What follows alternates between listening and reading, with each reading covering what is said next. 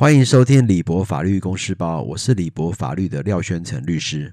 呃，我们今天最主要针对美国法下证据的呃章节进行最后的结尾。那今天最主要会论述两个主题，一个就是 opinion testimony，就是意见认证；那另外一个就是当呃传闻证据的例外，也就是陈述人无法到场的状况。那在意见证词的部分呢，主要有分两种，一个就是普通证人的意见证词，也就是 opinion testimony by lay witness。那另外一种就是 opinion testimony by expert。那什么是普通证人意见证词的引入呢？那一般而言，普通证人意见证词一般不得引入，但在根据呃 Federal Rule 的 Evidence Rule 下面呢，在满足以下条件时呢，呃，普通证人意见证词也可以引入：一、证言合理的基于其感感知。二、有助于清晰了解证人的证词或查明某一事实；三、或非基于科学技术性或其他专业知识。那如果需要使用此类证词，要求引入该证人的一方，需预先为证词引入做一定的准备。例如，原告希望证明被告在事故当晚呃喝得很醉，那他引入酒保的证言作为这个事实。首先，原告需要证明酒保在过去的工作经验中呢，很了解一个人在酒醉后的表现。而事发当晚呢，酒保基于其经验可以推断被告已经喝醉。此外，还有一些案例，就是普通证人可以证明其对于速度的感觉。例如，证人可以说被告人的车速达到呃一百公里。那普通证人也可以基于自己的经验证明另外一人是否喝醉。那普通证人可以证明呃某人的情绪如快乐或气愤。那普通证人也可对其自身提供的产品或服务的价值作证，譬如证明可以，证人可以说明其房产的价值。基本上在 lay witness 的情况之下，都是基于这个证人本身的经验或已知的一些状况去作证。此外，另一种就是专家意见，也就是 opinion testimony by expert。所谓专家意见的使用呢，对于某些问题的判断，必须借助科学性、技术性或专业性的知识。此时最为常见的便是专家意见。那专家意见的证词呢，既可以表达态度，也可以对于案件相关问题的阐述，那以帮助查明事实。至于是否引入专家意见呢，我们需要考量的问题是，该意见是否有助于查明事实，而非冗长的一个程序或浪费时间。什么叫适格的专家呢？根据 FR 一七零二，一位合格的专家必须在其所呃称的专业领域拥有不凡的知识、技能、经验或训练或教育。专家并不一定是学术方面的专家，例如一个拥有十五年缉毒经验的警察。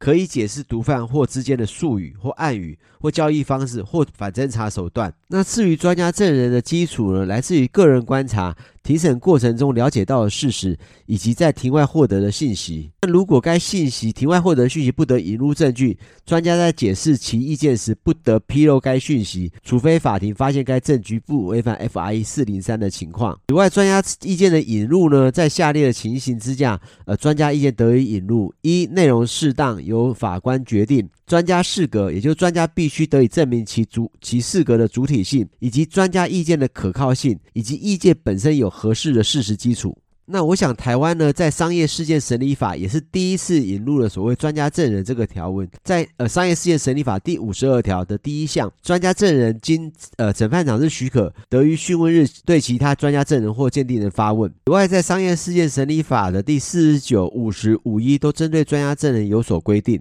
我想，专家证人这个制度的引入呢，能够有助于法官呃了解事实，并对于某些专业的知识能够有更深刻的了解。现在我们来听一段一九九二年美国电影叫《Cousin Vinny》呃的法庭上面专家证人的答复，那也帮助大家了解这到底是专家证人还是 lay opinion。Your Honor, I object to this witness. Improper foundation. I'm not aware of this person's qualifications. I'd like to uh, voir dire this witness as to the extent of her expertise. Granted. Mr. Trotter, you may proceed. Mm-hmm. Oh, Ms. Vito, what's your current profession? I'm an out-of-work hairdresser. Out-of-work hairdresser. Now, in what way does that qualify you as an expert in automobiles? It doesn't. Well, in what way are you qualified? Well, my father was a mechanic. His father was a mechanic. My mother's father was a mechanic. My three brothers are mechanics. Four uncles on my father's side are mechanics. Vito, your family's obviously qualified. But, uh, have you ever worked as a mechanic? Yeah, in my father's garage, yeah. As a mechanic? What you do in your father's garage? Tune ups, oil changes, brake relining, engine rebuilds, rebuild some trannies, rear ends. Okay, okay. But does being an ex mechanic necessarily qualify you as being expert on tire marks? No. Thank you. Goodbye. Sit down and stay there until you're told to leave. 我想在这段对话中呢，律师 challenge 这个证人是否是个适格的专家证人，也就是他是否是一个适格的技工。那尤其他不从事技工这个行业。 那当然，证人以他过去的经验，以及他父母亲的经验，以及他们世世代代的经验呢，作为一个说他们家是开修车工厂的，所以他对于这个呃汽车是非常了解的。那我想呢，大家可以判断他到底是适格专家证人。好，即使他不是适格专家证人，他可不可以使用的 lay witness、lay opinion witness 这个选项呢？在我的想法认为，他应该是可以，不管是成为专家证人。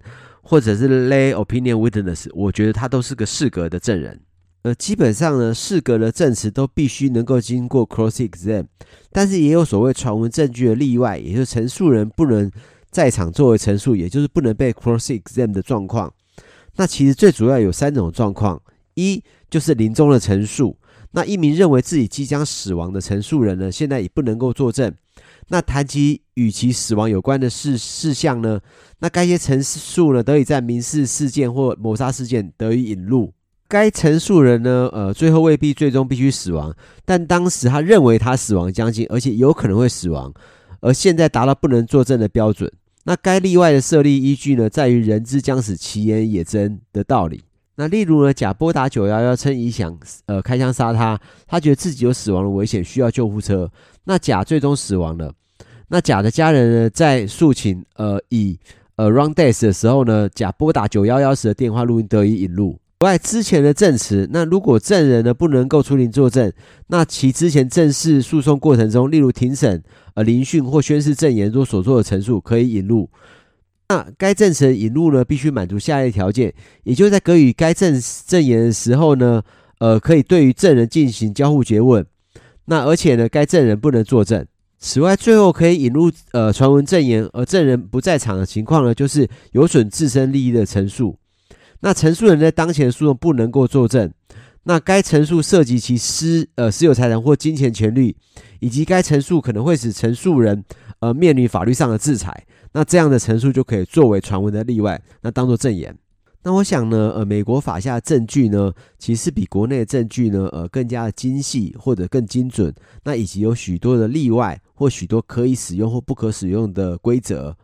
那因此，因此，希望这一系列关于证据的 podcast 呢，可以让大家对于美国法下的证据能够多加的理解，以及更加的了解如何操作。